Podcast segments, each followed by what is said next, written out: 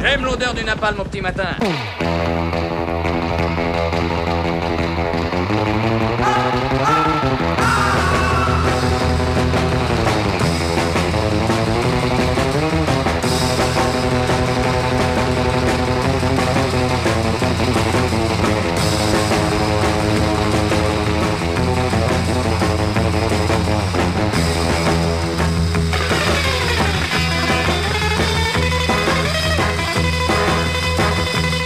Parce que qu'il faut parfois rompre avec la logorée politique, je relisais l'autre jour, il y a quelques jours, les travaux du bioacousticien américain Gordon Hampton, selon lequel il ne resterait qu'une cinquantaine de zones dans le monde à l'abri du bruit. Et aucune en France d'ailleurs. Depuis 35 ans, ce monsieur, Gordon Hampton, parcourt le monde micro à la main pour enrichir sa bibliothèque de milliers d'heures de ce qu'il appelle les sons de la vie. Et il n'a pu répertorier donc qu'une cinquantaine de zones à l'abri des nuisances sonores humaines. Pourtant, Gordon Hampton ne cherche pas l'absence de bruit, mais tous les sons qui composent ce que l'on appelle la biophonie, c'est-à-dire le son des êtres vivants, et ceux qui composent la géophonie, les sons euh, issus des éléments naturels tels que l'eau, le vent. Gordon est, est, par ailleurs le fondateur de One Square Inch of Silence, joli nom d'association qui signifie en français quelques centimètres carrés de silence. Il milite pour la protection des espaces sonores qui sont de plus en plus affectés par l'anthropophonie, c'est-à-dire les sons d'origine humaine.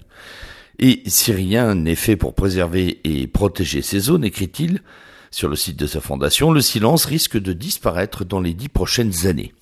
Une zone silencieuse est considérée comme telle si, à l'aube, et durant moins de 15 minutes, aucun son d'origine humaine n'est perceptible. Et notre oreille est capable d'entendre des sons parasites à près de 20 km de distance, tenez-vous.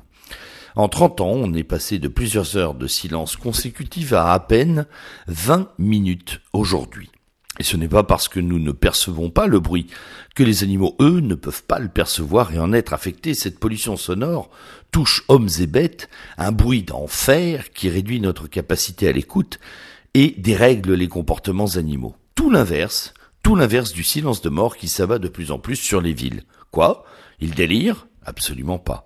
Oui, les villes sont déniées à bruit, oui, le silence dans l'espace urbain est une utopie. Pour autant, l'on observe un mouvement massif et inexorable de fermeture des établissements de nuit, bars et boîtes de nuit sans doute trop bruyants aux oreilles des riverains disparaissent en effet à une vitesse exponentielle. C'est le bruit de la nuit qui disparaît. 500 000 bistrots en 1900, 200 000 en 1960, 34 700 aujourd'hui. Paradoxalement d'ailleurs, les bars et euh, établissements tiennent mieux en province. À Paris, on ne compte plus que 1300 établissements. Une hécatombe puisque ces dix dernières années, 500 bistrots ont fermé par an, dont beaucoup par procédure administrative, sur plainte du voisinage. Pour la seule année 2015, et pour prendre la ville de Toulouse, 14 établissements ont été fermés et 36 avertissements prononcés en cause le tapage nocturne, mais aussi nouveauté diurne, puisque les établissements sont maintenant aussi verbalisés le jour, souvent à la belle saison quand il y a des concerts, etc. Les centres-villes sont ainsi progressivement stérilisés de leur vie festive. D'ailleurs, la France a beaucoup reculé au classement euh, des villes les plus festives européennes. Mais la chasse au bruit ne s'arrête pas là. Dans certaines communes, les habitants ont même lancé des procédures judiciaires pour empêcher les cloches des églises de sonner les heures. Dans d'autres villes de France encore, des actions sont menées pour entourer des cours de récréation, d'écoles, de murs anti-bruit. Fini la bringue et les cris de la récré, place au silence des bobos. Sacré paradoxe que cette chasse au bruit dans les villes, chasse qui symbolise en fait la mise en coupe réglée de l'urbain, sa soumission au politiquement correct. La ville devient un objet doux et feutré et le bruit est invité à se déplacer ailleurs, ailleurs et y compris dans des zones naturelles qui ne le souhaitent pas.